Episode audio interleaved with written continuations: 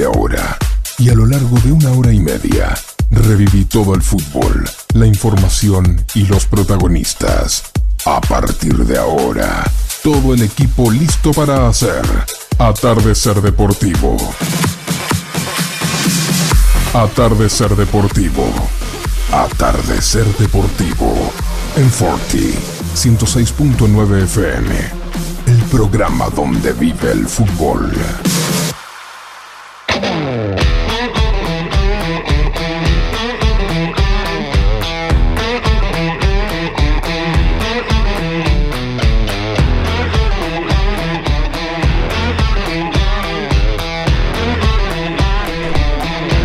Buenas tardes, ¿cómo les va? Estamos hoy miércoles para hacer el programa que venimos haciendo los miércoles, que es un programa especial, lindo, diferente, distinto.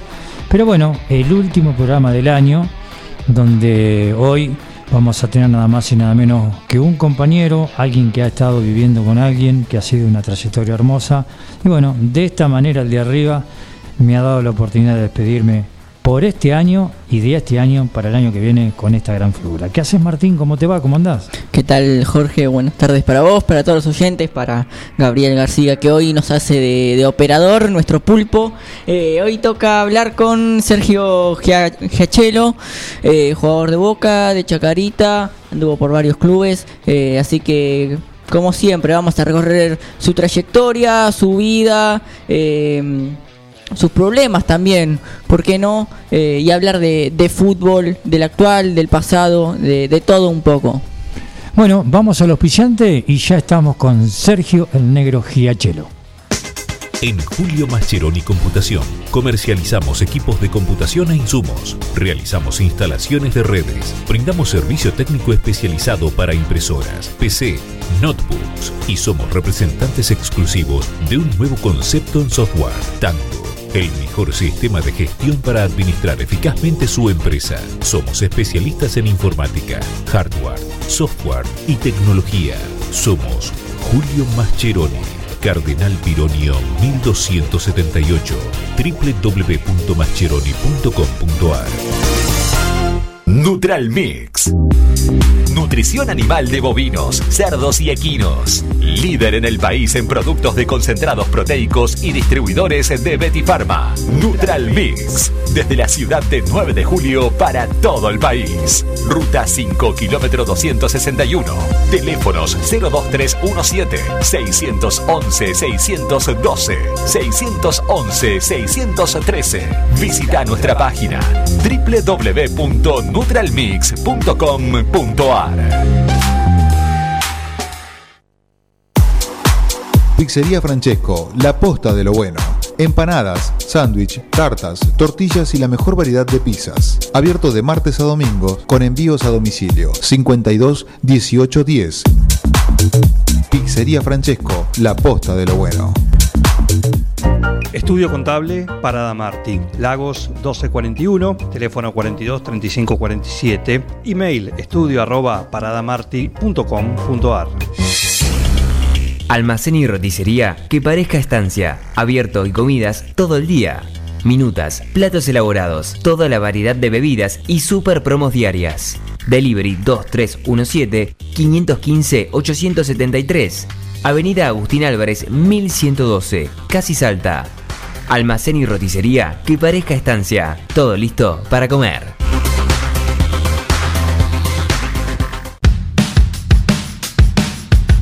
Atardecer Deportivo. El programa donde vive el fútbol.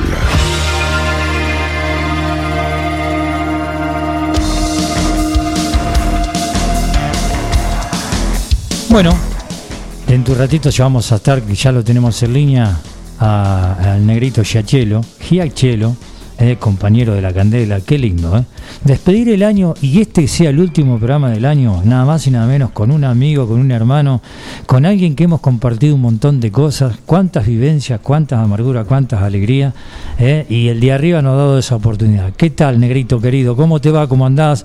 Un placer, un gusto poder hacerte una nota eh, después de tu larga trayectoria y qué linda aquella infancia y qué linda aquellos lindos momentos que hemos pasado en la Candela. Jorge, un gusto. Eh, bueno, como primera medida, un saludo a todos los, eh, los oyentes de este, de este emisora y bueno, este, un saludo grande para vos y para todos tus compañeros de trabajo. Sí, te escuchaba y, y afirmaba con la cabeza, ¿no es cierto?, tantos momentos vividos, tantas amarguras, tantas alegrías que te da el fútbol, pero bueno, eh, es la vida y que podamos reencontrar ahora es hermoso. Vos sabés que, mm, viste que estamos siempre ahí en la candela, en el grupo La Candela. Es como, nos ha quedado eso como una hermandad futbolística, una algo que es un estima, un cariño, que un aprecio, gana de vernos, darle un abrazo después de tantos años. No ha socortado nunca eso. Eh, ¿Vos crees que es, vos crees que eso es eh, producto de lo que hemos vivido dentro de ese eh, pensión y 22 muchachos tras un mismo objetivo? Sí, sí, sí. eh, Cuando hay este algo en común, como éramos nosotros, que eh, todos aspirábamos a lo mismo, ¿no? A, a poder llegar a jugar en primera, a ser alguien representativo en el fútbol. Algunos lo han logrado, otros no. El factor suerte también es bastante preponderante en todo esto. Pero lo importante que la gente, ¿viste? Ser buena gente ya te, te, te abre puertas y, y mantiene esta hermandad y mantiene esta hermandad. Así que coincido contigo en el sentido de que, que, se- que seguimos estando muy preocupados uno por el otro y la verdad que que Luis Rogelio Luque, nuestro amigo también de 9 de julio, eh, haya podido formar el grupo es, es buenísimo. Eh, sí, es cierto, ¿no? Porque vos fijate que a uno le pasa algo y estamos todos detrás. Después de 40 años prácticamente es como si fuese ayer, ninguno cambiamos, todos somos iguales. Y creo que ese encuentro cuando nos encontremos va a ser tan emotivo y de una manera, ¿y por qué no? Que se nos caiga la grima después de tantos años y tanto tiempo, porque hay un, vuelvo a repetir, hay algo que no lo cura ni lo borra nadie. Al contrario, eso lo va a curar simplemente el día que nos encontremos y ese abrazo va a ser eterno y fraternal. Sí, sí, como vos decís, es, este, eh, va a ser algo hermoso, ¿no es cierto? Hay muchachos que eh, hace por espacio de 40 años, eh, no es que no nos vimos, es que tampoco sabíamos mucho de uno del otro, ¿no es cierto? Eh, Patito Fechi, que, que fue un referente para nosotros, jugando en la selección a los 16 años, yo perdí todo contacto y ahora volvernos a, a encontrar, a hablar, a mandarnos fotos, este, algo muy reconfortante y, va a ser hermoso el día que nos podamos juntar. ¿Viste cada vez que nos mandan una foto o eh, no sé si a vos te pasa lo mismo, pero es un revolver a vivir aquel momento en aquel lugar. Eh, pasa algo por el cuerpo, por la sangre, por el estómago. Eh, no, no tengo explicación de los sentimientos que me pasa a mí. No sé si a vos te sucede lo mismo, Sergio. Sí, sí, sí, es este, es un déjà vu, ¿no es cierto? Es eh, volver todo para atrás y, y, este, ópticamente eh, decir en esta pieza dormía fulano, sultano, en la otra dormía el chaqueño Grossi con el Danielito Ronco y así, así proyectándonos eh, por toda la candela, ¿no es cierto? Y la verdad que lo, yo me llevo un recuerdo hermoso. Yo siempre digo que hay que estar este en el lugar exacto, en el momento justo, ¿no?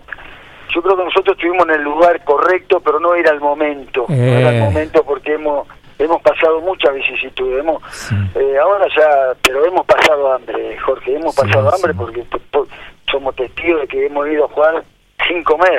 Es cierto. Hemos ido a jugar en inferiores sin comer, y pero de eso nadie se enteraba, era de algo que quedaba interno, ni, ni nuestros propios padres se enteraban, porque calculo que no nos hubiesen dejado seguir en la candela. Y era uno, las ansias superaban todo, las ganas de, progresar, las ganas de aprender, superaban cualquier inconveniente y nos seguíamos quedando, porque en realidad hemos sido no me da ningún empacho en decirlo, hemos ido a jugar sin comer. Sí, sí. Totalmente cierto. Y pobre kiosco y pobre club, ¿no? Las veces que le hemos entrado y, y se le hemos dado vuelta para poder comer y llenar el estómago. Sí, sí, sí, sí, sí, como vos decís. Este, yo me acuerdo cuando entraba el pelado Conte con Pepe Sánchez lleno los bolsillos de alfajores. Dijimos que ir a comprar, no. Le levantaban el, le levantaban el kiosco y se mandaban. Es tremendo. Pero ah, este, éramos imputables, inimputables porque era, robamos para comer, podríamos decir. y lo lindo de todo eso, Sergio, ¿te acordás cuando los 22 estábamos adentro y había uno que se quería ir y los 22 íbamos a la pieza y estábamos y así cada uno y nos iba sucediendo a cada uno y entre nosotros nos defendíamos, nos cuidábamos, nos protegíamos y cuántas veces eh, más de uno nos quisimos venir y, fulano, mengano, sultano, ese mismo grupo nos sostuvo para quedarnos, ¿no?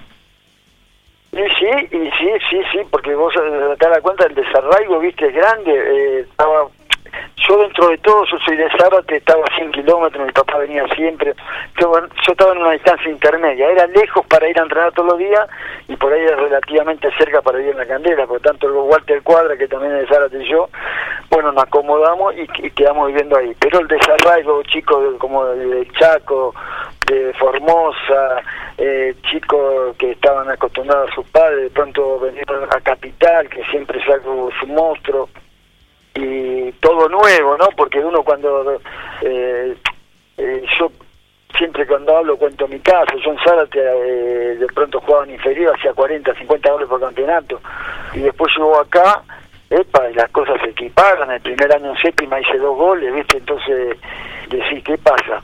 Pero bueno, eh, a Boca venían los mejores de todas las provincias a probarse. Eso era un filtro tremendo, era un filtro tremendo.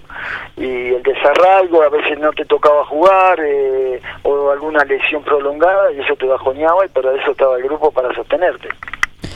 ¿Qué tal, Sergio? Eh, Martín París te saluda. Hola, Martín, un gusto. Igualmente. Eh, ¿Lo volverías a hacer? El pasar hambre, el, eh, todo lo que viste en la candela, ¿lo, lo volverías a, vivir? Una, una y mil veces, una y mil veces. Sí, sí, sí, fue eh, una etapa de mi vida que, que no se va a borrar nunca. Me disfruté a pleno, eh, hacía lo que me gustaba, pude terminar el colegio yendo de noche con Walter Cuadra y la verdad que era lo que me llenaba. O sea, eh, ese era mi objetivo, yo, yo, yo vivía para el fútbol, a mí me gustaba entrenarme, yo vivía para el fútbol, si de pronto no llegué más lejos fueron por mis condiciones técnicas, ¿no? Que no, no por falta de dedicación. ahí no me puedo reprochar nada. Y falta de, tampoco, imagino, falta de, de, mentalidad, porque se nota que, que lo disfrutaste ese paso. Sí, sí, sí, sí, mucho, mucho. Yo tenía la, yo tengo mi tío que Miguel Ángel Giachero que jugó al fútbol también con Independiente, hizo goles de Copa Libertadores y yo tenía su su espejo, ¿no? Y yo quería llegar eh, a donde estaba él, o sea, era, era, mi referente y bueno, en parte lo logré, en parte no, pero eh, me voy muy satisfecho con mi carrera, la verdad que que, que lo disfruté desde inferiores, después el paso por primera te digo que uno cuando es profesional disfruta más el paso por inferiores que porque se, juegan otra, otras cosas, ¿no? Eh, pero el paso por inferiores, eh, yo creo que a cualquier muchacho lo, marca y lo marca full. Eh, vos, Sergio, mm, la otra vez le hicimos una nota a Oscar, Estafusa, eh, perdón, Oscar Ruggeri, Estafusa, y ellos remarcaron algo que vos no sé, yo me di cuenta cuando ellos lo remarcaron ¿Vos te diste cuenta que éramos 22 jugadores y 22 jugadores del, del interior? Y entre esos 22 estábamos nosotros. Eh, eh, o sea, se valora con el tiempo, ¿no? Porque en ese momento me parece que no lo valoramos. Hoy decimos, che, estamos entre 22 jugadores y cuánto más quisieran o quisieran haber estado con nosotros. Eh, ¿Te pasó eso que vos lo valoraste con el tiempo? Sí, como todo, uno valora las cosas cuando ya no las tiene, ¿viste? Yo, este, eh, vos haces un, recorrido y agarrás 100 pibes al azar y 99 te van a decir que quieren jugar en inferiores de Boca, de River, de Rap Independiente, que quieren jugar al fútbol. Y, y el filtro es, es, tremendo, ¿viste? Cuando vos te venís a probar, vos tenés a probar todo nuevo. ¿Y vos qué querés? Querés que te fichen una vez que te fichan, ¿qué querés? Que el técnico te cite entre los 30. Mira, de que, que te decís que querés estar en los 16, después querés ser titular, después querés... O sea, son etapas que constantemente tenés que ir superando, si no te pasan por arriba, ¿viste? De acuerdo. Porque es así, es así. Estamos dialogando con Sergio Giachelo, ex jugador de, Boca, y hablando justamente de, su paso por las inferiores del club Ceneice, en su convivencia en, en la Candela. Y te quería consultar por, por tu tío. ¿Cómo era esa relación? ¿Sentías eh, alivio al tenerlo, presión? Eh, ¿Dialogaban a menudo?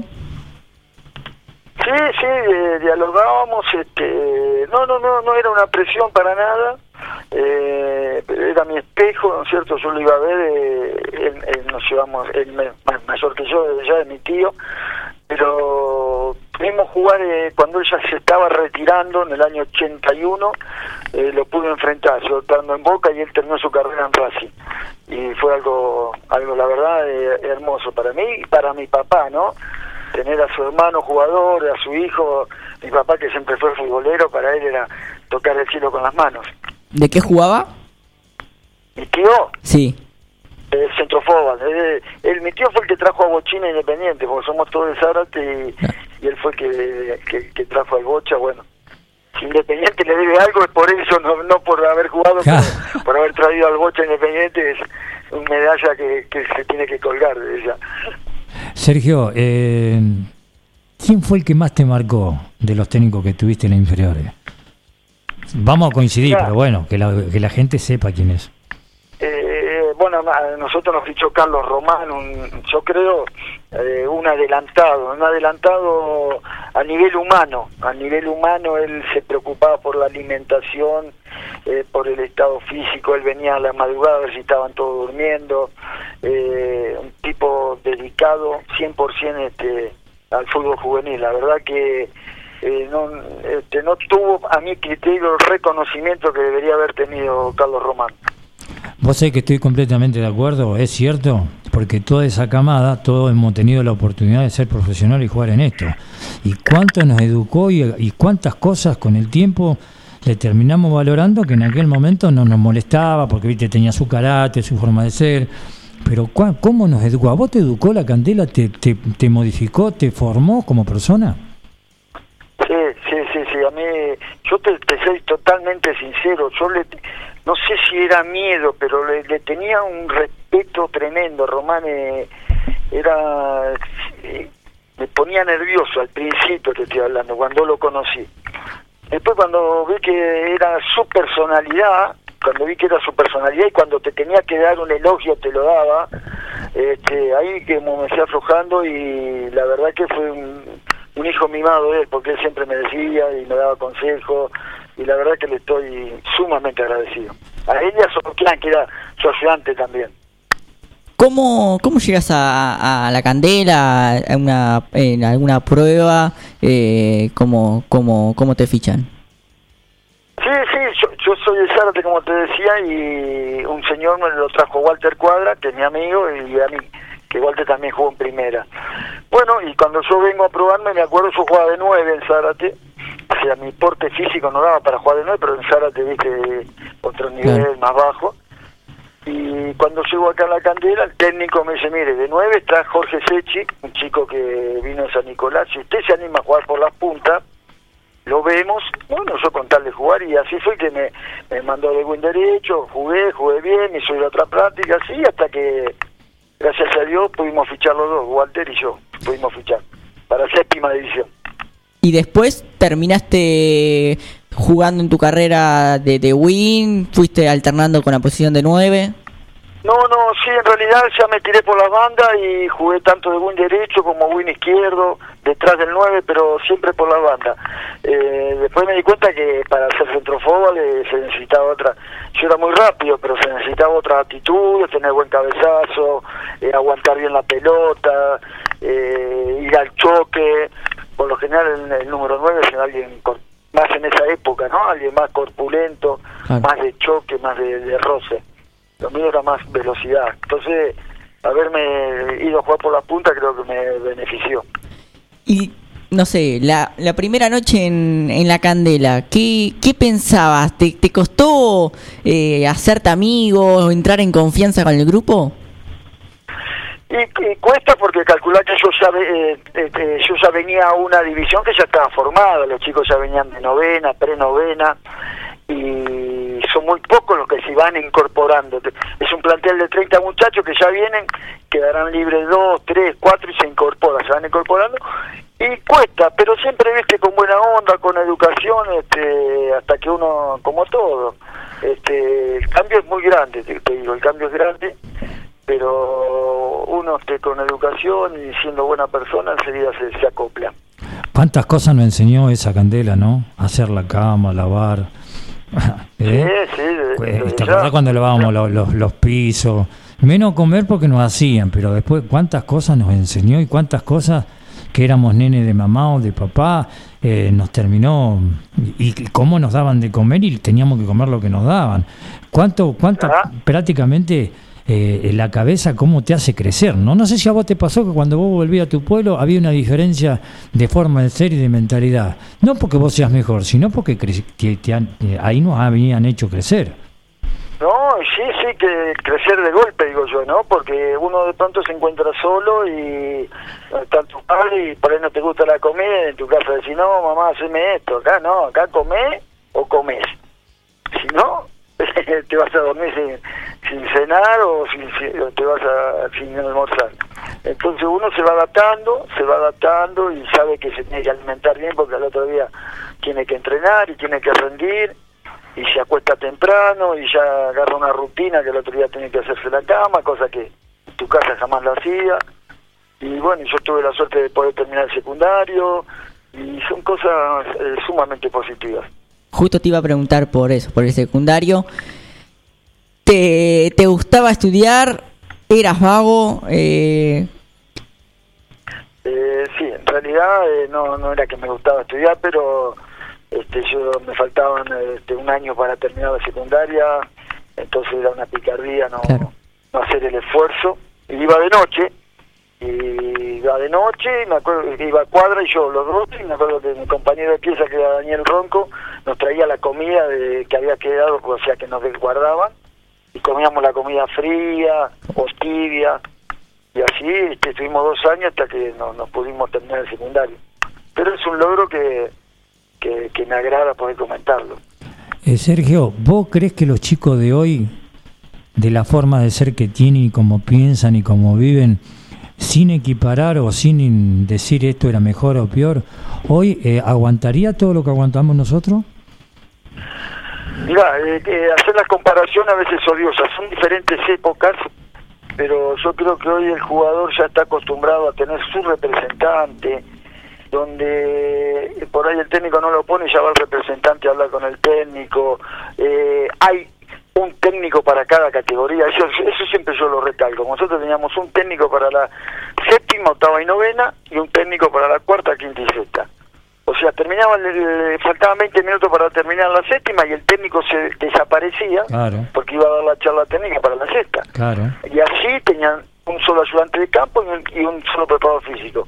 Hoy tienen un cuerpo técnico para cada división y ya el, jugador se siente mucho más observado, mucho más protegido. Yo creo que eh, trasladar un chico de la actualidad a la época nuestra, yo creo que no no, no soportaría el, no, no, no soportaría el ritmo, me parece a mí. estamos dialogando con Sergio Giachelo. Em, ¿Y cuántos años eh, estuviste en las inferiores de Boca para después ya finalmente dar el salto a primera? Y Yo eh, te- arranqué en el 79 y debuto en eh, fines del 81, principio del 82. Yo hice séptima, eh, sexta, y de sexta pasé a reserva, con unos partidos en quinta, y después tuve la suerte de poder jugar en primera. ¿Con qué edad? Inferiores, inferiores yo debuté a los 18 años contra River, un- una goleada de Boca 5 a Tranqui. 1, cancha de River. Eh, entré en el segundo tiempo por un, un amigo también, por Matusic. Ah, Sergio. Lo- lo tuvimos, lo Sí, tuvimos acá. Lo tuvimos acá también, está en Venezuela. Está Claro, en Vene- claro, Horacio está en Venezuela. sí, Está en. Venezuela, radicado, hace 20 años que está, está por está intentando, creo que ya estaba por arreglar con alguien eh, para seguir dirigiendo. No ha cambiado Sí, sí, nada, Horacio. No ha cambiado nada, la misma forma de ser y todo. No, vos no sabés lo que es, lo mismo que vos, negro. No, Matu, y yo lo tuve como jugamos, no lo acompañé, pero jugamos en Chile juntos también. En Chile Ma- Mato anduvo muy bien, muy bien anduvo Mato en Chile. Y después se fue a Venezuela, estuvo dirigiendo Trujillano, equipo de la Libertadores, y ya está radicado allá. Sí, sí, sí. Y de ese debut contra River, ¿cómo, cómo fueron en las horas previas? Y este, calcula un nerviosismo, lo primero que cuando concentro lo llamo a mi papá, todo emocionado, mi viejo se... eh, mi viejo tenía esa característica, él no tenía auto, él se manejaba en colectivo, pero ya desde inferiores, mira que hoy en inferiores eh, te llevan en colectivo a todos lados, te llevan... Ahí no, vos jugás con Independiente, con quien jugara, te tenías que movilizar solo. ¿Te acordás que nos teníamos que ir solo? ¿En colectivo? ¿Eh? Teníamos que ir solo. y bueno, y a lugares, no, y no eran las canchas que son ahora, No. eran potreros prácticamente, aparte de lugares recónditos, ¿no? Y yo llegaba a la cancha y estaba mi viejo ahí, o sea, no sé cómo hacía, pero él no se perdía partido inferior, y bueno, ese día que lo llamé, que, iba a concentrar, que estaba concentrado, pero no sabía si iba a ir al banco porque el mono Perotti tenía una pequeña lesión, y después el mono no pudo salir al banco, entonces salí yo, y bueno, fue una emoción más que ganó Boca, más que pude entrar, 15, 20 minutos, la verdad que eh, es como este, el, el sueño cumplido, ¿no? Pero uno después con el tiempo se da cuenta que ahí, recién ahí, recién ahí, empieza la carrera del futbolista. Claro. Recién en ese momento, ¿no? Porque como todo, vos jugás 15 minutos, la gente dice, uh, es un pibe, sí, que el pibe, pero a los 3, 4 partidos, ¿viste? Se olvida no que rendís, chapa afuera Sí, sí, sí. el pibe ya dejó de ser pibe para ser un jugador más. Entonces ahí empieza y la cabeza, ¿viste? Por eso hoy este, yo lo veo bien que los pibes tengan este, psicoanalista, ¿viste? Psicólogo y todo eso, porque psicólogo deportivo yo creo que, que es una gran ayuda.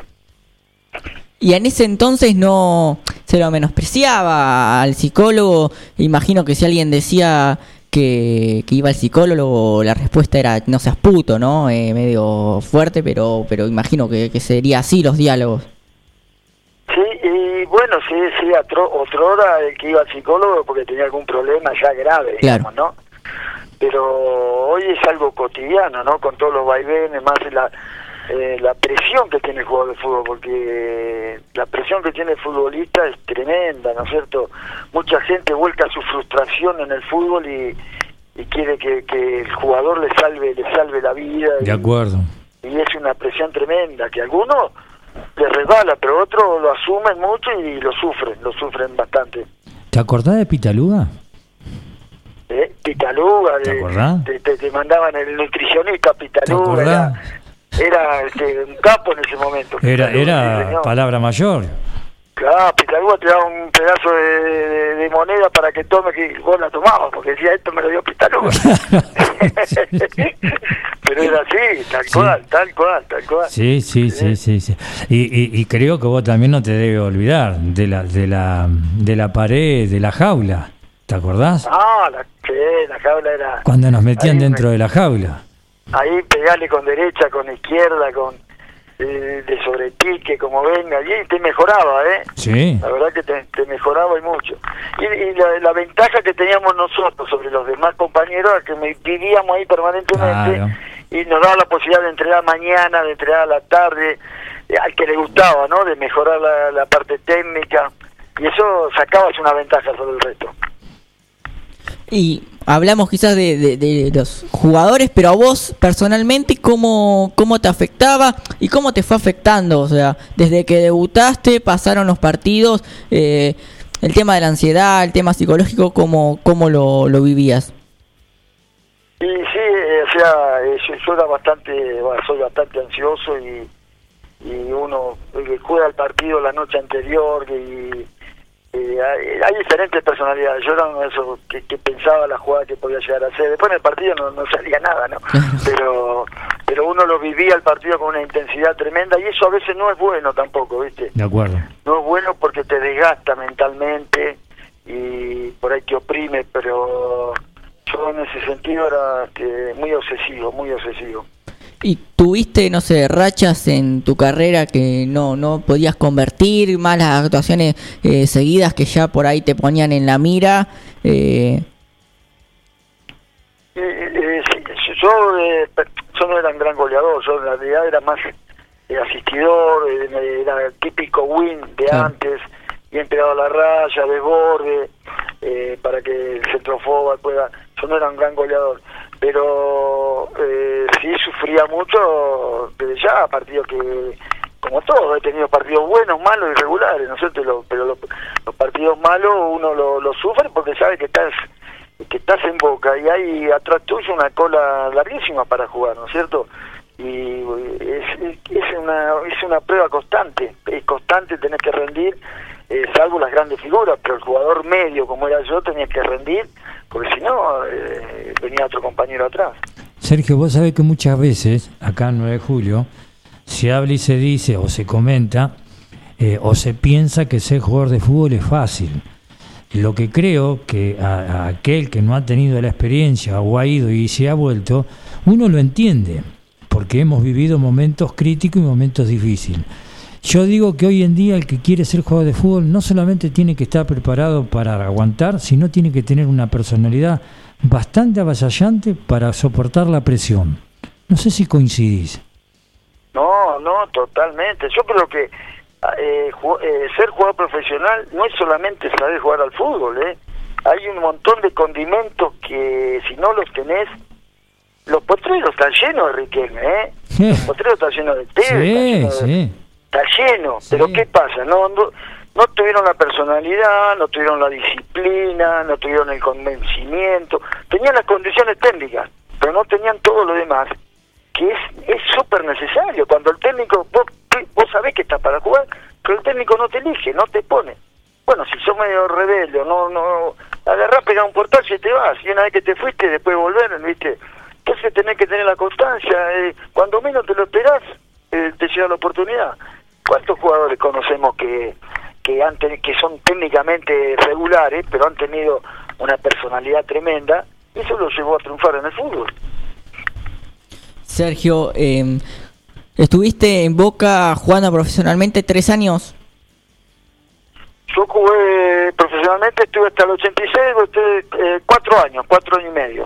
Sí, después de ahí me compró Chacarita. ¿Y cómo, cómo, cómo fueron en general eh, esos años, eh, alternando, imagino, victorias y derrotas? Sí, sí, eh, fue, hubo técnicos que, que Stefano me quiso llevar a España, pero uno como, la verdad que uno en ese momento no ni se le cruzaba ir a jugar a otro país, uno quería triunfar en Boca, jugar en el fútbol argentino, muy diferente a hoy, ¿no? A hoy que los jugadores...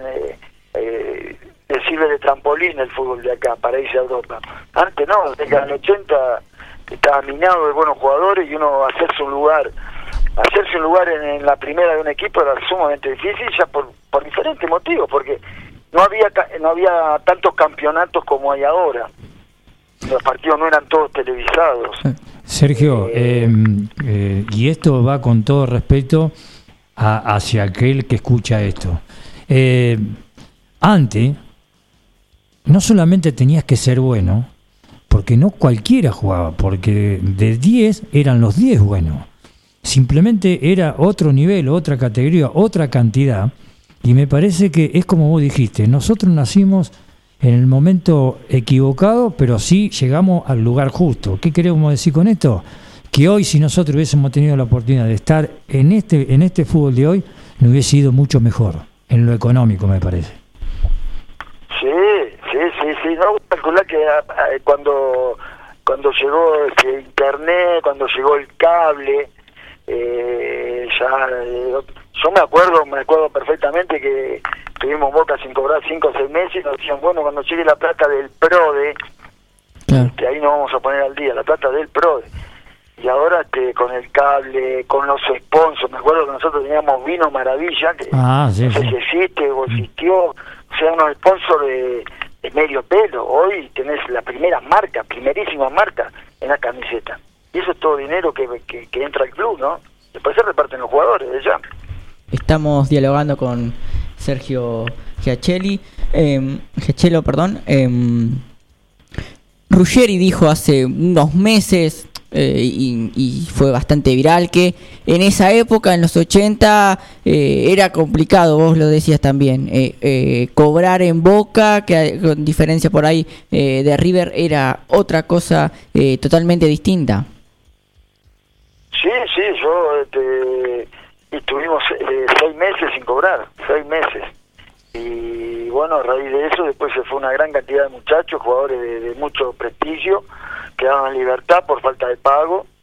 Y no sé, Carlito Mendoza, eh, Gallerito Vázquez, Sotelo, eh, Carlito Mendoza que venía de Unión, eh, pila, pila de jugadores por, falta de pago, ¿no es cierto? Y Boca tenía la cancha clausurada, hacíamos de local en Cancha Huracán, eh, no teníamos lugar de entrenamiento, agua fría, o sea, la gente piensa que, que Boca es grande a partir de la época de Bianchi, que en realidad ahí se empezaron a ver todo lo... Pero de Bianchi para atrás hay una camada de muchachos que pusieron el pecho, pusieron la cara, que aguantaron los trapos, como se, comúnmente se dice hoy, para que Boca esté, esté de pie, ¿eh? porque Boca estaba al borde de la quiebra, al borde de la quiebra. ¿Y deportivamente? Deportivamente los resultados este, no, no, no acompañaban para, para nada calcular que Boca salió campeón en el 81 con Maradona y después volvió a salir campeón eh, eh, ya cuando cuando volvió Bianchi, un poquito antes. Hubo cinco o seis años de, o siete de, de, sequía, de sequía eh, por todo estos avatares económicos que, te estoy mencionando. ¿Llegaste a jugar con, con Maradona? Mirá, yo entrené con Maradona eh, yo entrenamos muchas veces, jugar profesionalmente no, pero sí jugué ya en su retiro cuando eh, jugábamos los veteranos, eh, jugamos con Maradona, así más, más de 10, 15 partidos que venía a jugar con nosotros. ¿Te quedó, ¿Te quedó en la cabeza cuando venían los jugadores de primera a, a, ¿cómo es? a concentrar ahí a la candela al lado donde estábamos nosotros y nosotros lo esperábamos desesperado para poder lavar el auto, llevárselo y que nos den un peso para poder tener ese fin de semana? ¿Te acordás? Sí, sí, pero me acuerdo perfectamente que el otro día estuve con Carlito Salinas, que tenía un BM amarillo y le comentaba y se acordaba cuando le dábamos el auto a él, al alcalde Randazo, Mario Sillo, y lo esperamos para ese y lo esperamos porque siempre concentraban y a la noche comían asado ellos sí. y nosotros comíamos asado también porque agarrábamos todos los rebotes de ellos todo lo que quedaba lo comíamos nosotros sí sí, sí, como que no era algo era, era un sueño, aparte de poder palpar ahí a los jugadores que, que uno lo veía por televisión, hacía dos años que lo veía por televisión, poder estar ahí mano a mano, tremendo, sí, tremendo. Eh, ¿Algún partido que recuerdes eh, que hayas jugado en Boca que te quedó marcado por lo positivo, por, por tu actuación, por la del equipo? Sí, he tenido, un partido muy bueno, muy bueno con Independiente, que después Pipo Ferreiro me llamó y me pidió para Independiente. Eh, me dijo, textuales palabras, me dijo, Giacho, mirá, vos con, con el Bocha que mete pelota al vacío, vos podés jugar por, por derecha, por izquierda, me gustaría traerte Independiente, vos estarías... Yo, este, en ese momento le digo, eh, me daba como la confianza de poder jugar siempre, y yo en Boca alternaba. Y le digo, sí, sí, sí, me encantaría, Pipo, le digo, me encantaría. Bueno, voy a hablar con los dirigentes, así hablaron, dirigentes de Boca, pero en ese momento pidieron aparentemente mucho dinero y por eh, menos cantidad de dinero fue el Pichi Escudero, que ya era un jugador hecho el Pichi, y bueno, y se truncó ahí la, la negociación. Ese partido yo había jugado muy bien, me acuerdo con Independiente, era una Copa de Oro, Mar del Plata, no recuerdo bien. Pero después otros partidos con Vélez, que tuve la suerte de hacer dos goles. Sí, he tenido partidos buenos, como he tenido partidos malos también, desde ya. Después de Boca llega Chacarita. Claro, sí, a mí, para terminar lo de Boca, a mí lo que me, queda, me reconforta que, el haber jugado con, con señores, con Miguel Brindisi, con, con el Chino Benítez, con JJ López, Roberto Mouso, el Cabezón Ruggeri, Hugo Gatti, eh, Fernando Morena, Ricardo Gareca, no sé, infinidad de muchachos, infinidad de, jugadores que, que han marcado una huella en el fútbol, no solo argentino, sino en el fútbol mundial, ¿no es cierto? Y eso es algo que me, me, reconforta y me lo, llevo para mí para toda la vida. Y sí, eh, vino Chacarita, me, compró y estuve dos años y medio. Por falta de pago puedo conseguir el pase libre me voy a Deportivo Armenio donde ascendemos a primera. Deportivo Armenio estuvimos un año, estuve dos años en Armenio, pues me fui a Tigre, después de ahí me fui a Chile, estuve tres años en Chile. ¿En qué equipo? Pues, en Chile estuve en Huachipato y en Fernández Vial. ¿Y cómo fue Fernández la, equipo- y cómo fue ¿Eh? la experiencia? Perdón que te corté justo. Pero, Eh, la ¿cómo- experiencia buenísima, a mí me encantó Chile, la gente, la verdad que dejé muy buenos amigos allá y eh, no no era en Santiago, sino era en Concepción, en la octava región. Este, equipos importantes, como un taller de Córdoba, una cosa así, equipos del interior, pero equipos fuertes. Y la verdad que fue una experiencia bárbara. Después me llamaron, me arreglé en los Andes y terminé jugando en Chipoleti, de Río Negro.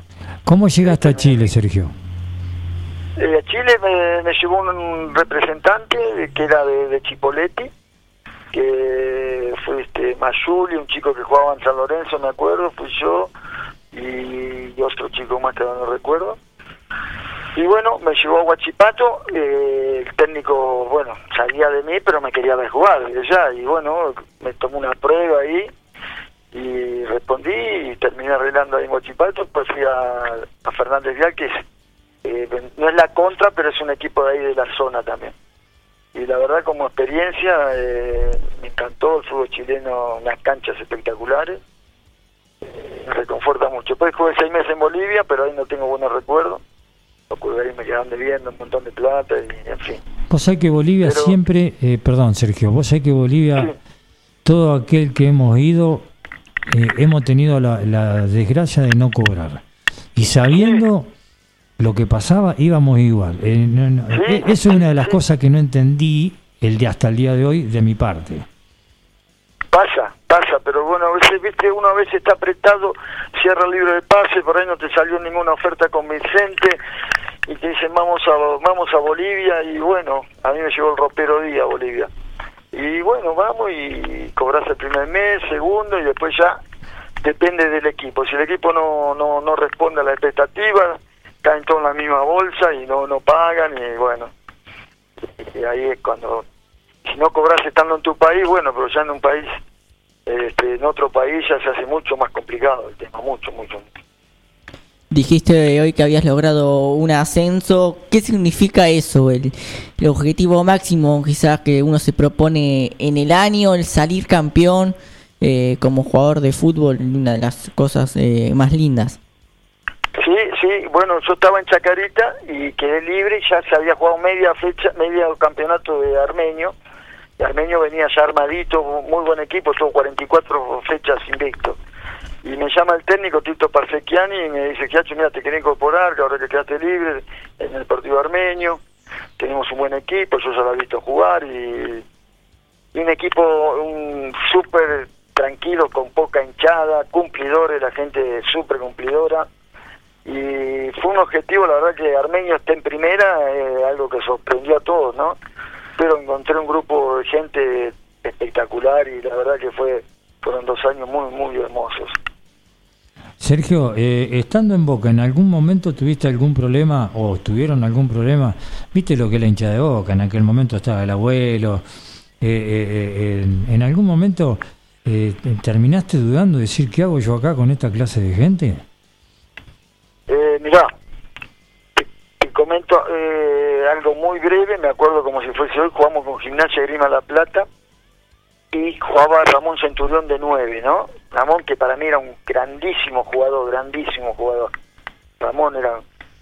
Y yo jugaba de 7, Ramón de 9, bueno, de bordo, tiro al centro, gol de Ramón. Entonces Ramón se queda gritándole el gol a la hinchada, pero veo que el Leima marca Orsay. Entonces digo, Ramón, Ramón lo, lo anuló, lo anuló al gol.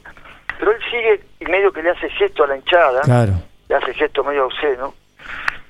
Cuando se da vuelta y vio que el gol lo habían anulado, se Ah, quería morir. Bueno, claro. siguió el partido, lo puteaban a él y a Heller, pero lo- en dólares. Sí, sí, sí. Bueno, termina el partido 0 a 0, quedamos concentrados porque jugábamos el miércoles con Deportivo Español en Gancha de Ferro. Estábamos comiendo y empiezan a entrar, eh, Marito Sonable era el técnico, empiezan a entrar gente, viste, con arito, pelo largo, en ese sí. momento ¿Dónde está ese HDP que lo vamos a matar? Ese hijo de puta lo vamos a matar. Ramón Centurión. Ramón se va para la pieza y Ramón era un tipo se la aguantaba, ¿eh? Viene Marito y dice, Ramón, te están buscando a vos, pero quédate tranquilo que vamos a hablar. No, no, dice Ramón, quédate, yo salgo. No, Ramón, quédate, quédate. Así fue que salió Marito y el líder más trancho, que era su antecampo, a hablar con esta gente. Y esta gente le dijo así, así como te digo textualmente, le dijo, mira Mario, lo único que nos puteó a nosotros fue Pancho Sá, y lo perdonamos porque era Pancho. Este, si el miércoles escuchamos que juega Ramón Centurión, bajamos toda la cancha y prendemos fuego porque a este no lo queremos ver nunca más eh, con la camiseta de Boca.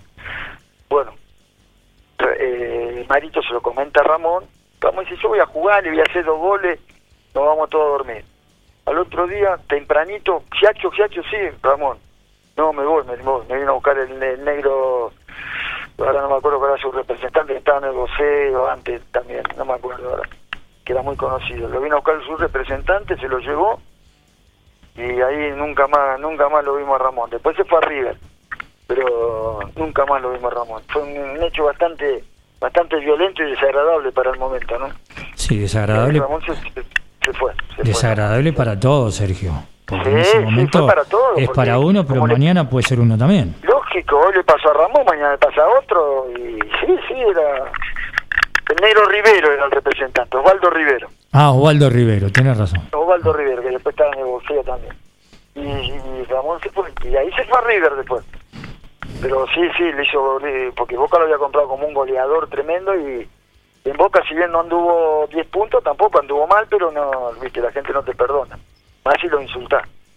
Así que fue un hecho bastante desagradable.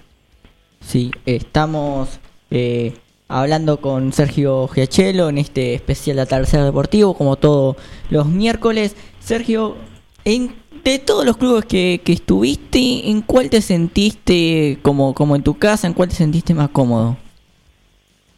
Yo en, eh, en realidad me sentí cómodo en todos lados, pero donde realmente me con una hinchada seguidora en Tigre, en Tigre me sentí muy a pleno porque jugué todo el campeonato, anduve bien, eh, hice grandes amigos y llegamos, estaban en Nacional B Tigre, llegamos a la final con San Martín de Tucumán, no nos tocó la suerte de ganar, pero en Tigre la verdad que, me sentí muy, muy cómodo, muy cómodo. ¿Estuviste solo un año? dos años estuve en Tigre, dos años, sí, dos años. ¿Quién te lleva a Tigre, Sergio?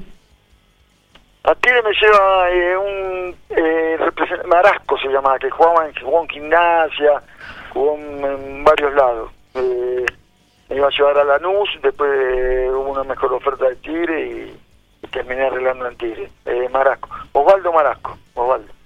Viste que antes nosotros representantes sí, personales no teníamos. No, no. Te llamaba alguno, otro, me había una oferta de tal lado, te sirve, no te sirve. No es como ahora que, que vos te quedas en tu casa y tu representante se mueve para conseguirte club, ¿no? Es así. ¿Cuánto vale eso, Sergio, hoy por hoy? ¿O en aquel momento?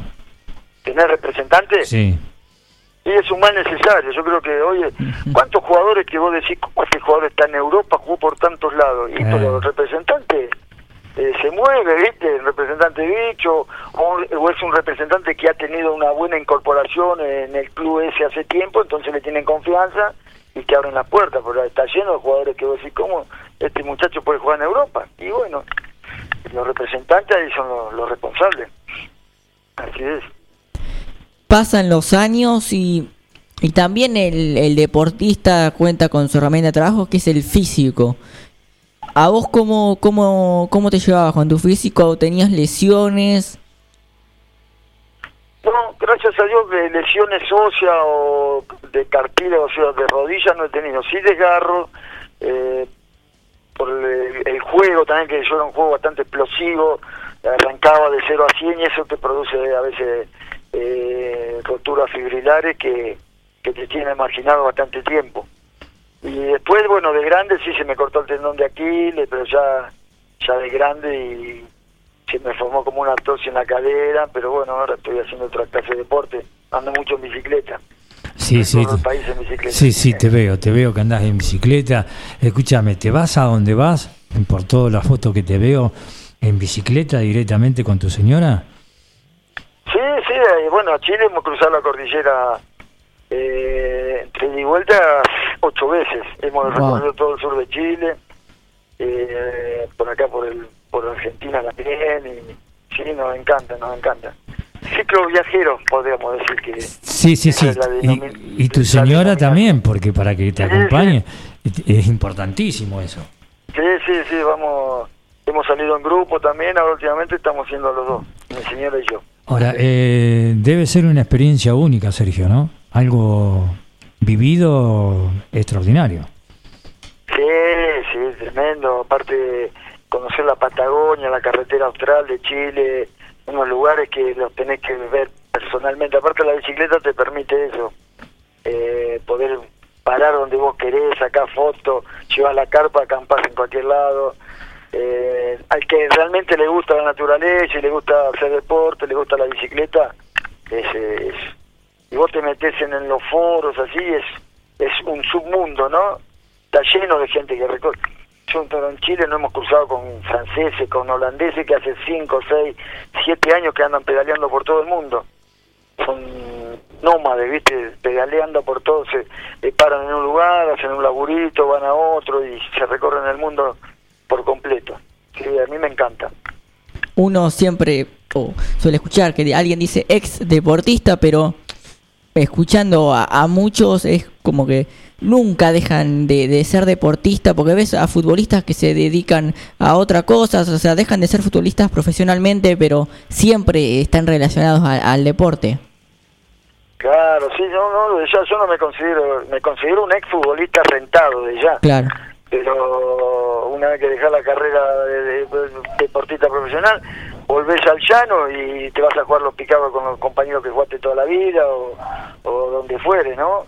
Ya no sos, no sos un jugador rentado, pero sos un futbolista.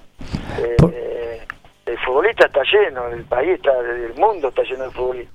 Que hay futbolistas profesionales y otros que son amateurs, pero eh, el hormiguero, vos jugás en fútbol amateur y también eh, querés ganar y, no querés pasar vergüenza. la chispa no se apaga nunca querés serle útil al equipo, de ya, no, sos un jugador pago, pero el futbolista se lleva adentro. ¿Por qué la gente no entiende que con la edad que uno tiene todavía quiere seguir jugando y se quiere seguir divirtiendo y tenés ese amor incondicional hacia una pelota, hacia una redonda? Y vos decís, pero con la edad que tenés todavía es querer seguir jugando al fútbol. Y no entienden lo que, lo que nos pasa por dentro. Eh, ¿Vos lo podés explicar? Porque a veces hay gente que acá en 9 de julio me dice, ¿todavía? Y sí, todavía. ¿Vos lo podés explicar, Sergio, mejor que yo? Sí, sí, yo lo palpo eso también, pero ah, te, vas a, te, meten una patada, después estás 10 días parado, te dicen, pero bueno, ese es este, los metieres del, deporte.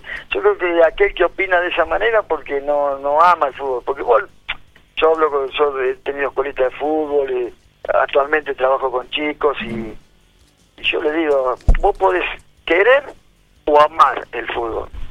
Si vos querés el fútbol y jugar, pero si amás el fútbol, ahí te tenés que dedicar de lleno. Amar al fútbol significa no no no salir la noche anterior, cuidarte, eh, comer, eh, tener disciplina, eh, un montón de situaciones. Y eso y lo que hoy hoy a 50, 60 años juegan al fútbol porque en su época lo amaron, ¿te das cuenta?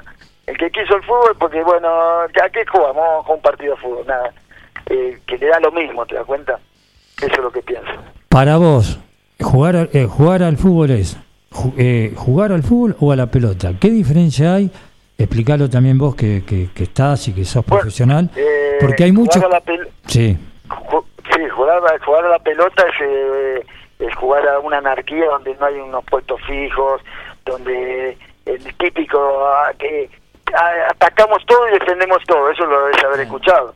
Bueno, entonces ese, ese es jugar la pelota, el fútbol es no, no, no, no, no, atacar todo, defender todo, no, que todos cooperemos para recuperar la pelota, sí, pero cada uno va a respetar su punto dentro de la cancha, porque el orden, este, orden contra desorden, gana el orden siempre y orden contra orden, ¿quién gana? El más, el más inteligente. Entonces, eh, para jugar al fútbol tenés que ser inteligente. Para jugar a la pelota no.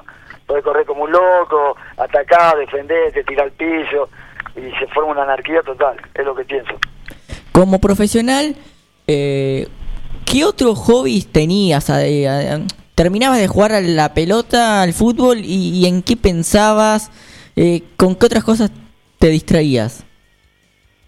Eh, a mí me gustaba mucho el del ping-pong, me gusta mucho jugar al ping-pong, en su momento eh, me defendía bastante bien, después ya dejé, pero jugar al ping-pong era una debilidad que he estado federado, he jugado con campeonatos y todo, la verdad que me gustaba mucho, el ping-pong me gustaba mucho. Hoy por ahí en la Play, ¿no? La mayoría de los muchachos juegan, eh, en ese año no existía nada de eso, pero jugar al ping-pong para mí era algo hermoso también. ¿Y pudiste formar una familia? Eh... Sí, sí, sí, yo estoy casado, o sea, eh, hace 35 años con Sonia, que es mi señora, tenemos dos hijos, Ezequiel y Agustina. Ezequiel jugó al fútbol también en el ascenso, en, las divisiones más, más bajas. Él jugó mucho en la C, jugó en la D, incursionó en la primera B Metro también. Pero bueno, como te digo, él ansiaba jugar al fútbol y no llegó más lejos porque las condiciones eh, técnicas no, no le dieron, no por falta de dedicación, porque él se dedicaba a pleno. Pero pudo, pudo despuntar el vicio y jugó más de 300 partidos en el ascenso, que no es poco, ¿no? Y mi hija, tengo una hija que sí corre. Y la verdad que muy contento con eso. Y muchas veces escuchamos que que futbolistas eh, dicen no que no tienen tiempo para, para la familia por cuestiones obvias porque hay que viajar porque el fútbol requiere mucho tiempo cómo cómo fue en tu caso Sí, sí, eh, también eh, depende del nivel que vos ocupes en el fútbol. Claro, claro. Yo te dije, yo soy un jugador medio, nivel medio. Hay jugadores que tienen mucho compromiso, selección nacional, eh, viaje al exterior constantemente, o equipos donde juegan Copa Libertadores, y, eso te va quitando, te va quitando, te va quitando tiempo. O sea, nada es gratis en la vida, ¿viste? siempre tenés que, que, que perder en cierto modo en algo para poder recuperarlo por otro lado. Este, sí, son 10, 12 futbolistas, son 10, 12 años netos que tiene que dedicarse a full al fútbol porque la carrera es muy corta. En ese periodo donde por ahí no ve crecer a los hijos, no puede ir a los actos del colegio, eh, una infinidad de cosas. Pero bueno, por otro lado le, viene este, el confort, ¿no es cierto? ¿Cuándo te diste cuenta que era el momento de retirarte? Y bueno, ya cuando las ofertas no eran tan convincentes, donde uno ya, se nota que, que, pierde confianza en uno mismo, que no hace la diferencia. Eh, mi caso, yo era rápido, por ahí la tiraba larga y el marcador de punta te ganaba la posición y ya eh, te agarraba, viste, una, una bronca tremenda, viste, y entonces ya decía, no, esto ya está tocando su fin. Hay otro, hay otro muchacho que han tenido lesiones graves, entonces eso también lo, lleva a dejar el fútbol. Pero bueno, yo a mí me, gustó estirarlo hasta lo máximo. Hay, gente que, que, que la, jugadores de renombre que prefieren ir a jugar a equipos del ascenso para no cortar ese. Porque es, es difícil, ¿viste? Dejar eh, una actividad, porque ahí la dejas ya para siempre, ya no vas más a entrenar y ocupar tu tiempo en otras en otras situaciones no, no es fácil, no es fácil. De todos los técnicos que tuviste eh, a lo largo de tu carrera en Primera División, ¿quién fue el que más te marcó o el que más tenés en tu mente? Mira, yo creo que eh, Alfredo Estefano, viste, fue... Yo no lo vi jugar, pero yo lo veía ahí con nosotros a los sesenta y pico de años. Se veía que el tipo era un monstruo, un, este, por ahí no era muy dúctil en, este, en el diálogo, por ahí un tipo bastante terco, bastante pero tenía los conceptos, los conceptos muy muy claros, muy claros. Y la verdad que a mí Alfredo me, me, marcó, me marcó mucho. Y el técnico que más me puso eh, fue Carmelo Faraón. La verdad que con Carmelo, eh, por ahí, no, por lo que yo veía, no, no se manejaba bien a nivel grupal, eh, con otros chicos que no lo tenían en cuenta, medio que lo menospreciaba y eso no caía bien. Pero si yo te tengo que decir, a mí me a mí me condujo, me, me puso siempre, que siempre que, tuvo un lugar me puso y la verdad que me, reconfortó mucho. Él y el zurdo López, Miguel Ángel López también, técnico. Y después, bueno, Marito, ya que lo tuve como compañero y después como técnico, Marito un don de gente tremenda, una persona 10.000 puntos, 10.000 puntos. Cuando decidís eh, retirarte, ¿en dónde estabas y, y qué edad tenías? Y bueno, yo dejé a los 35 años. Bien, Eh, 35 años. de Chipolete volví a Los Andes y ya eh, fue el último club que jugué, en Los Andes. ¿Y el día después? Y bueno, el día después, eh, viste, a qué nos dedicamos. ¿Qué hacemos? Eh, yo ya tenía un par de taxis acá en Capital Federal. Después empecé a trabajar en, para el Estado, en un instituto de menores, siempre relacionado con el deporte.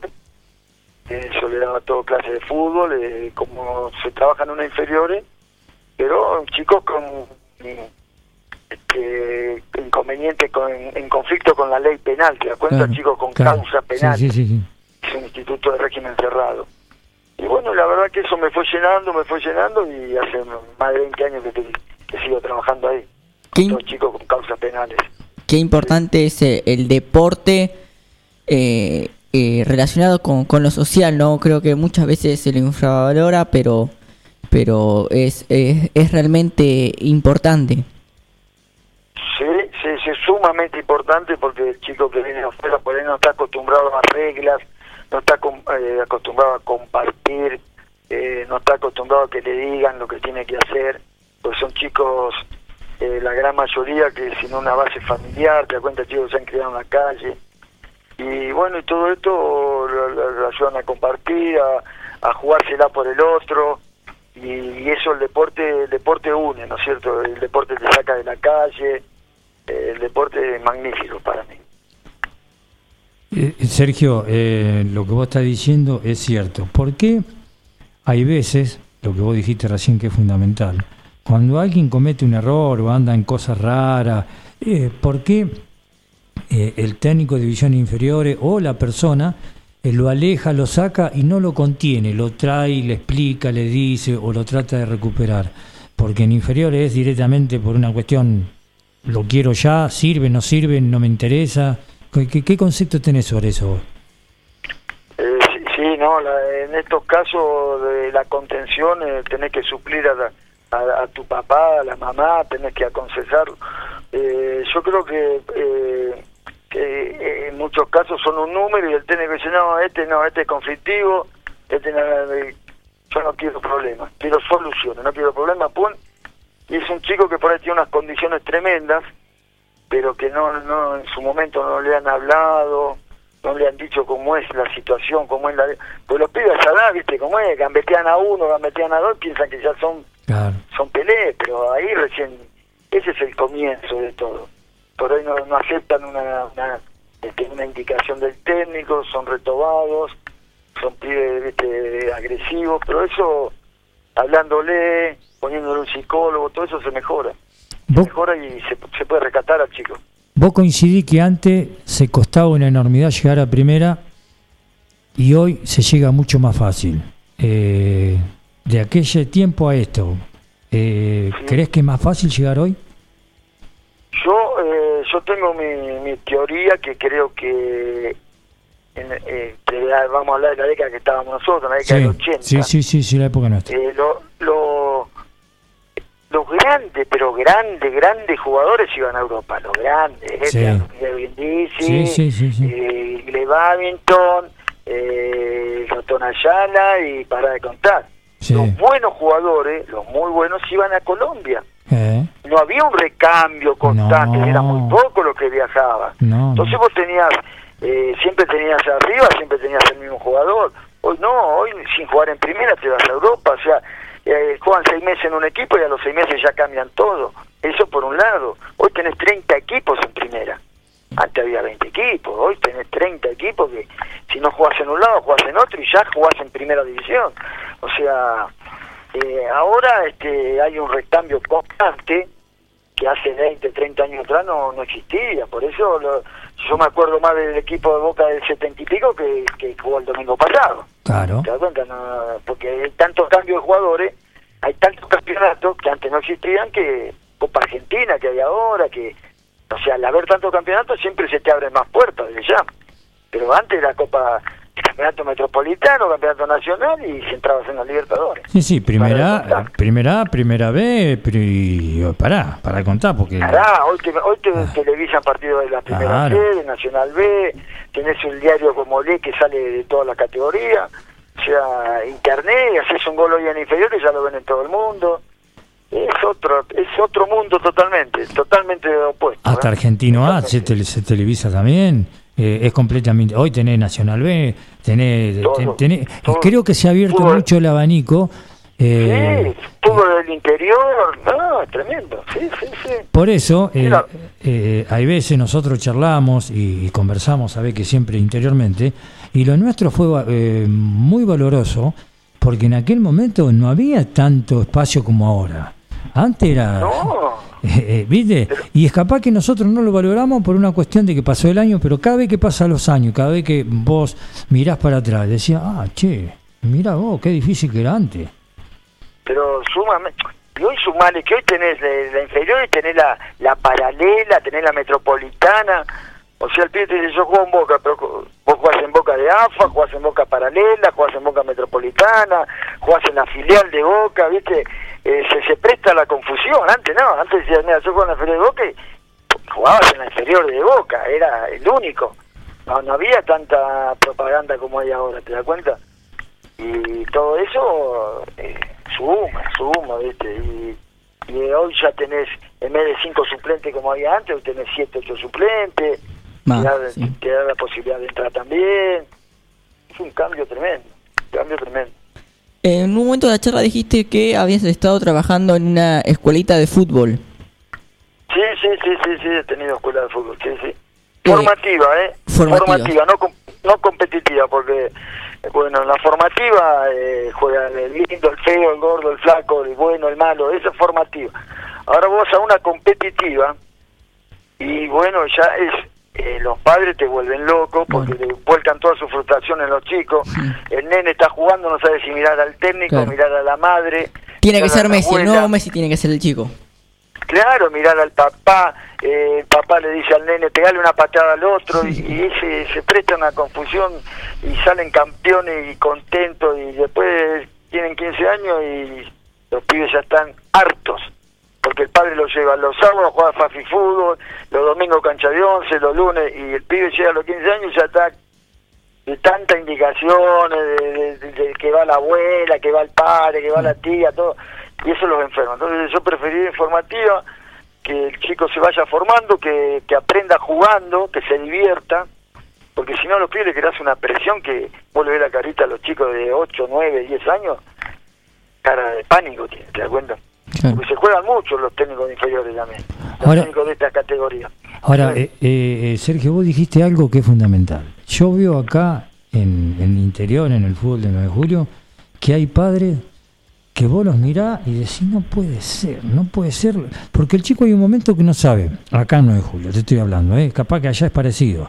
Eh, si mira al técnico, si mira al padre, a quién le hace caso, lo confunde, lo vuelve loco, entonces me parece que tendría que haber, primero como decís vos, y después me parece que sería mucho más fácil de quinta para arriba que haya punto, que se juegue por algo. Y hay técnicos que dicen, no porque yo gané, no porque yo gané, no. A ver, me parece a mí que dice, no, mira, de esta categoría no anduvo bien, pero fulano, mengano, sultano lo estoy haciendo para que llegue a primera. No sé si estoy confundido lo que hablo, ¿eh? No, no, no, para nada. Acá eh, la, la función de las divisiones inferiores es sacar jugadores, sacar jugadores. Si, si esos jugadores te permiten a vos salir campeón, bienvenido. Pero vos lo fundamental es, ¿para qué querés sacar campeón a la séptima, a la octava, a la novena, si después no llega ninguno a primera? ¿Te das cuenta? Eh, yo me acuerdo nosotros, eh, yo estaba en séptima, salimos campeones en séptima, después en sexta, en quinta nos salimos campeones. Y, y llegamos a primera, cinco o seis muchachos ahí de... Después tuvimos suerte diversa, pero hemos llegado a primera, igual que la categoría 61, igual que la 62. Lo importante era sacar jugadores. Si salís campeón, bienvenido sea, ¿viste? Pero los padres son enfermantes, los padres son... eh, Sí. eh, le gritan al nene y como decís vos, el nene mira al técnico, mira al padre, no sabe si, si correr, si patear, es, es tremendo, la verdad que es tremendo. Instituciones que creas que, que por la seguís o porque estás informado, que creas que, que están haciendo las cosas bien, que, que te gustaría destacar. Perdona, me dijiste se, se entrecortó. ¿Cómo me, me dijiste? Y, eh, instituciones que vos creas que en inferiores trabajen bien. Ah, sí, sí, sí, sí, mirá. Históricamente Vélez es un equipo que trabaja muy bien. Eh, Lanús trabaja muy Sí. bien. Banfield trabaja muy bien. Y los equipos de Rosario ya por historia que trabajan muy bien. Sacan Después tenés jugadores. Boca, River, Independiente, que son equipos que también eh, tienen su gente que trabaja desde ya, pero como que son llamadores. ¿Te das cuenta el chico que viene pronto en el Chaco? Dice, vamos a probarte a Lanús o a, o a Boca. No, vamos a Boca, Claro. porque el pibe quiere lo, lo grande. Pero si yo, yo te soy sincero, yo hoy tengo un hijo, un nieto que se quiera probar, yo lo llevo a Banfield, lo llevo a Lanús, lo llevo a Vélez. No lo llevo ni a Boca, ni a River, ni a ninguno de esos equipos. Completamente de acuerdo. trabaja más de, de, de- de- de lo humano, te das cuenta, más de lo humano. En estos equipos grandes está lleno de representantes que traen pibes y traen y traen y traen, pero yo, yo lo llevaría a un equipo como los que te nombré. Eh, aparte de todo eso, eh, lo que vos decís, eh, de mil van casi mil a, a probarse a Boca. Y, y en Boca, River, tenés la posibilidad, pero es difícil. En cambio, si va a, lo- a los clubes que vos nombraste recién, la posibilidad debe ser un 0,1 en Boca, sería un 0,60 en, en otra institución porque trabajan con chicos y le dan la oportunidad. ¿Puede ser? Tal cual, le dan la oportunidad y, le- y- y una vez que llegan a primera, lo mantienen, te das cuenta, te ponen, te mantienen si vos vas de, eh, no es fácil jugar en primera de ya, vos vas de menos a más.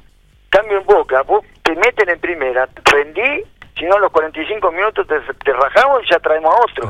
Y así, y así, y así, mm. y así constantemente, te das cuenta, vos fíjate Lanús, todo peso, que cuando debutaron no, la- no, no la habrán descosido, se habrán ido de menos a más. ¿Por qué? Porque le dieron la confianza, porque lo aguantaron, porque tampoco tiene la presión Lanús o Banfield de salir campeón todos los años. En cambio en Boca, eh, este, eh, no, ¿cómo puede ser que en- después del Torito Genaro creo que en Boca no, no surgió un arquero? No, completamente de acuerdo con vos. Sí, sí, Después sí, de sí. Topoluque creo que no salió un No. marcador de punta derecho. No. Y, y, y, a ver, jugar de marcador de punta derecho no es ninguna ciencia, teniendo buen dominio, velocidad, te- te la- pero y bueno, y así te puedo nombrar de miles de muchachos, ¿viste?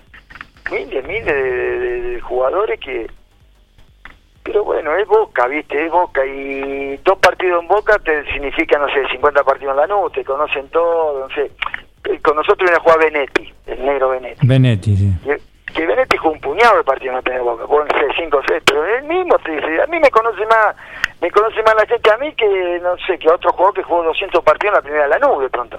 Porque Claro. jugó en la- hizo un gol simbólico en la primera de Boca Claro. Y, y así es, y, y, y- que como te lo dice él, me conoce más a mí que a, a cualquier otro que por él jugó 300 partidos, porque es Boca, es Boca, ¿viste? Boca es, es eso, como te da te quita también, ¿viste? Claro. Eso sí. Fútbol actual, eh, mirás, eh, ¿te gusta seguir? Sí, sí, sí, todo lo que te digo, en, en la actualidad el fútbol argentino eh, le tiene que gustar mucho, mucho, mucho el fútbol para aguantar un partido completo. Coincidimos. Porque Coincidimos. sumale, sumale que no hay gente, Sí. eh, gente- la gente, Y la el- gente es un condimento, Sí, ¿viste? es sí, un condimento sí, importante. Mm. Eh, se hace duro, se Sí. hace duro ver todo un partido completo. Y el torneo, y el torneo que también un poco ayuda, que hay 200 fases, que cuatro grupos, y, y mirá. Sí, sí, sí, la verdad que... Pero me encanta ver el fútbol, o sea, yo creo que la mejor liga para verla es el fútbol inglés. Ajá. Porque el fútbol inglés te va ganando una serie y te quiere ir ganando dos. Te mete dos y quiere meterte tres. Acá no, acá va ganando una serie. ¿Para te quién hinchás? ¿Para quién hinchás de, en la Premier League? En la Premier League, bueno, a mí me gusta mucho el Liverpool. Me gusta mucho eh, los, los dos extremos, Mané, Sané, Mané, Salah, Salah, sí. Firmino. eh, me gusta el técnico. Eh, me deprime, te digo la verdad, me angustia, me deprime ver al Barcelona en su decadencia. ¿Te das cuenta? Verlo al Barcelona, que yo lo vi este, con Guardiola, que para mí fue el mejor equipo que yo vi el Barcelona de Guardiola y con Messi allá en la cresta de la ola y verlo hoy empatar con el Eibar, perder con el Cádiz, eh, perder eh, con el Atlético Madrid sin pasar a mitad de la cancha y un Messi que, que también, como todo, ya está en su, vuelta regresiva, ¿no? Eso me, me angustia bastante. Pero bueno, son las cosas del fútbol. Se cae un equipo y renace otro. El que nunca se cae es el Bayern Múnich. La verdad que tiene una escuela tremenda. Sí, pero también eh, en todos los aspectos creo que, que, que cumplen. Dirigencialmente se trabaja muy bien, tienen proyecto, tanto a Bayern Múnich como a Alemania en sí, pero creo que eso lo ayuda. Eh, tienen buenos técnicos y, además que, jugadores que no venden tanto, que se los quedan porque sacaron a Kimmich y Kimmich sigue jugando, Lewandowski desde que lo compraron lo, retuvieron siempre, Müller, entonces eh, son un montón de factores que sí, que lo hacen estar siempre ahí, siempre arriba. Sí, sí, tiene una base ya estable de hace tiempo. Müller hace mil años que está, Boateng, el arquero, eh, no, bueno, me hablé de Lewandowski, el canadiense, ahora que es una flecha. Davis, Davis. Davis. Bueno, el otro día escuchaba de Micheli y yo no sabía particularmente que estaba trabajando ahí en las inferiores. Eh, y él manifestaba de, la disciplina táctica que hay, del respeto, de la ganas de aprender de, los de los pibes, que él está, está asombrado y como experiencia para él, que Michele jugó ahí bastante en el, en el y la verdad que es un equipo, la verdad, eh, que está top, top, top. La verdad que sí. sí. Vos sabés, em, Sergio, que nosotros le hicimos una nota al Vichy Borghi. Y vos, y vos sabés que eh, vos que dijiste que te gustaba el fútbol inglés, dice que él cada vez que mira el fútbol inglés, que también le encanta, lo primero que hace le pone una cinta arriba donde van eh, donde va el resultado. ¿Por qué? Porque él está bien... Claro, no sabe quién va ganando. Claro, en, la manera que se juega no sabe quién va ganando. Entonces él lo primero que hace, eh, lo prende y no sabe, lo pone arriba y lo tapa y lo mira y dice que le encanta. Y es cierto. ¿vos no, no, no se especula, no se especula. Y por eso Bielsa se afianzó también ahí en ese fútbol, porque fíjate, Bielsa pierde 5 a 1, va al otro partido, gana 6 a 2, gana 4 a 0. Hermoso. Es un, es un técnico que Bielsa, o sea, yo tengo mi postura y bueno, eh, pero yo teniendo para mí el mejor técnico, no te digo el mejor técnico del mundo, pero uno de los mejores técnicos del mundo como Bielsa, y teniendo al mejor jugador del mundo como Messi, no no podamos unar esa parte y sacarle provecho. Y ver que Messi fue cinco mundiales y va a pasar y no, no vamos a ver una Copa del Mundo en la vitrina, eso eh, teniendo la de espada, ¿no? Que, que mal hemos trabajado para no, no rodearlo al pibe y poder poderle sacar provecho. Sí es. Sergio, eh, ¿algún, ¿alguna cuenta pendiente que te haya quedado en tu carrera? Y uno siempre aspiraba más, ¿no es cierto? Una, una que uno cuando ya está ahí jugando ya aspira, no sé, a jugar en la selección o lo que fuere, que no, no, no, no se me dio, pero uno, yo uno a los 15 años yo soñaba con poder jugar al fútbol, poder vivir del fútbol dignamente y bueno, en parte lo, lo, conseguí y con eso, y uno después mira alrededor tanto, tantos chicos con condiciones que quedaron en el camino. Eh, eh, nosotros tenemos un grupo donde está el Patito Secho, un chico que a los 16 años jugó en la selección mayor. Eh, y que en Boca no le hayan hecho un contrato, eso es algo que en, la actualidad no, no, no pasaría, ¿no es cierto? Chico a los 16 años jugó en la selección mayor con todo lo, con Filiol, con Ramón Díaz, con Kempe, o sea, y después llega y lo dejan libre, es, algo inaudito que no... Eso pasa en Boca nomás, Sergio. Pero es algo que no, la verdad que vos, te ponés a pensar seriamente si no, no puede ser. Yo tuve la... patito no puede ser. Yo tuve la suerte de jugar en, reserva, en tercera, junto con él y Sergio Sánchez, los dos arriba, y el patito Sechi era, era prácticamente un galgo, era impresionante la velocidad que tenía y lo bien que jugaba. Y bueno, eh. ahora charlando y hablando con él, viste, se retiró a los 23 años y, y volvió a ser feliz ahora con el grupo que nosotros tenemos. Claro, claro, él como que se, se, se, metió en su mundo y habrá salido tan golpeado de esa situación porque hay que tener mucha agalla ¿eh? para, para estar allá arriba, allá arriba, porque a los 16 años jugar con la selección mayor no, no cualquiera, y de pronto encontrarse a los tres años que, que, que no tenés club o los clubes donde vas no te pagan, viste, tenés que estar muy bien del valero. Y el patito eh, ahora con el grupo es como que volvió a renacer y la verdad que me pone sumamente feliz, la verdad que sí. Bueno, Sergio, eh, dialogamos con, con Sergio Gechelo, eh, más de, de, una hora y, cuarto, la verdad se pasó muy rápido, así que eh, te queremos agradecer por, por el contacto, por el tiempo, eh, la verdad que, que, lo disfrutamos mucho. Bueno, no, no, desde ya el agradecido soy yo, un abrazo gigante para todos, especialmente para Tito, que fue el contacto, para otros chicos compañeros que tengo el 9 de julio, eh, Tati Pardevila, bueno, Luisito Luque que lo veo seguido. Después no sé si había otros chicos, y Sercha, que fue el 9 de julio. No, estaba, no estaba Tato Marque y, y mi primo, el, el, Alberto Mazzola también, que estuvieron en La Candela. Claro, ¿tu primo con Dalvin después o no? Claro, claro, claro. Sí, sí, Claro, sí, sí, sí, sí, sí, sí, sí, sí. Claro, sí, sí, sí. No tuve tanto diálogo con ellos, pero con, eh, y no sé si me acuerdo, y si Sercha no me acuerdo si era 9 de julio. No, no, no, no, no, de acá no. No. Ah, de Chacabuco era, De. Chacabuco. Era de Chacabuco, sí, sí. Sergio, Pero bueno, eh, eh, súper agradecido, espero que no, no, no le haya cansado mi, mis palabreríos, fue como un volver a vivir, así que les deseo un, un feliz año y que sigan con el programa. ¿eh?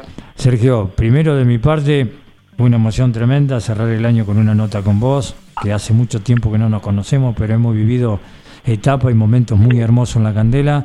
Espero que te hayas sentido cómodo. Nosotros estamos casi una hora y cuarto, una hora y media con todos.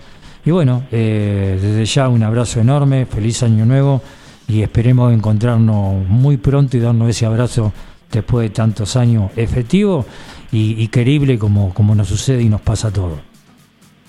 Desde ya, desde ya, Cortito, esperemos que, que se pueda hacer ese esa comida y volver a juntarnos y contar anécdotas de, de nuestro de nuestro pasado. Así que un fuerte abrazo para todos, gracias por la nota y les deseo un muy feliz 2021, olvidando este 2020 que, que nos marcó a todos, ¿no es cierto? Así que gracias por la nota nuevamente. Mañana te estaremos mandando la nota, Sergio. Un abrazo.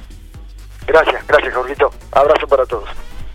Muy bien, ahí pasaba entonces Sergio Gichelo por otro especial de Atardecer Deportivo, el último eh, de este año 2020. Este sí que es el último. Este no sí hay que es el programa. último. Este sí que es el último. Este es el último. Así es. Ahora, como dijo Juan Jara hoy, usted arrancó con el primero y terminó con el último.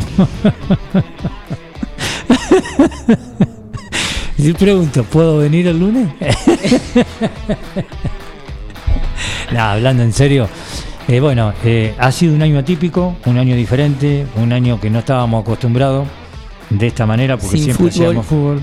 Lo reinventamos con idea de Gabriel, después prácticamente pudimos reinsertarnos nuevamente cuando nos dieron el lugar y el espacio. Eh, y bueno, eh, eh, ha terminado el 2020 para nosotros, arrancaremos el... estoy el... 6 El 6. El 6 y bueno, con los Reyes Magos. con los Reyes Magos. Ligamos, Eh, ligamos regalito capaz. Agradecerle a Gabriel los años Sí. que estamos acá, la manera que nos atiende y bueno, a todo el grupo de Tercer Deportivo, a la audiencia, a los compañeros de la radio, que es un montón que hay. A Jara, programas. al Colo Quiñones. Y nos vamos, feliz año. Bueno, nos vamos, cuídense, cuídense, eh, será hasta la próxima. Un placer.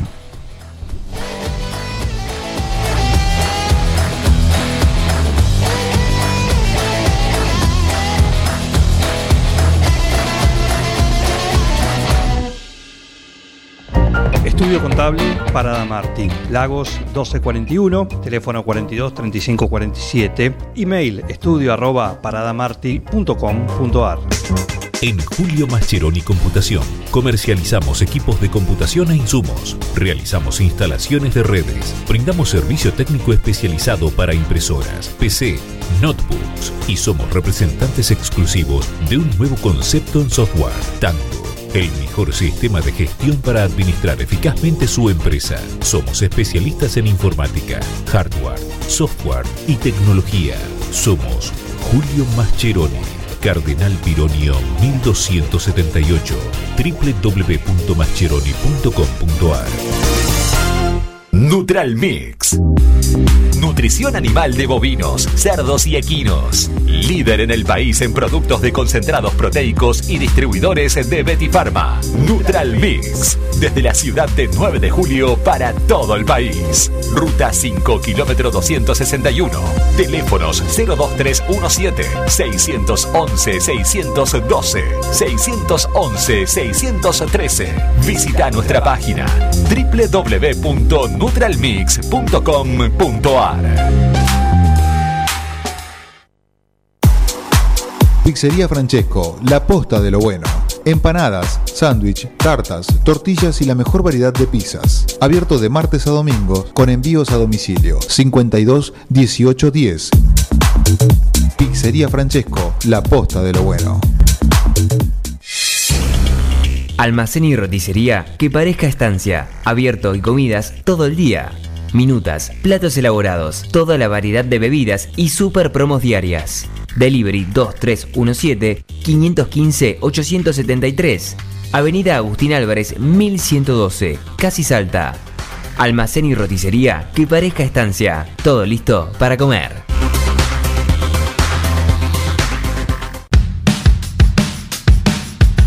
Atardecer Deportivo. Programa donde vive el fútbol.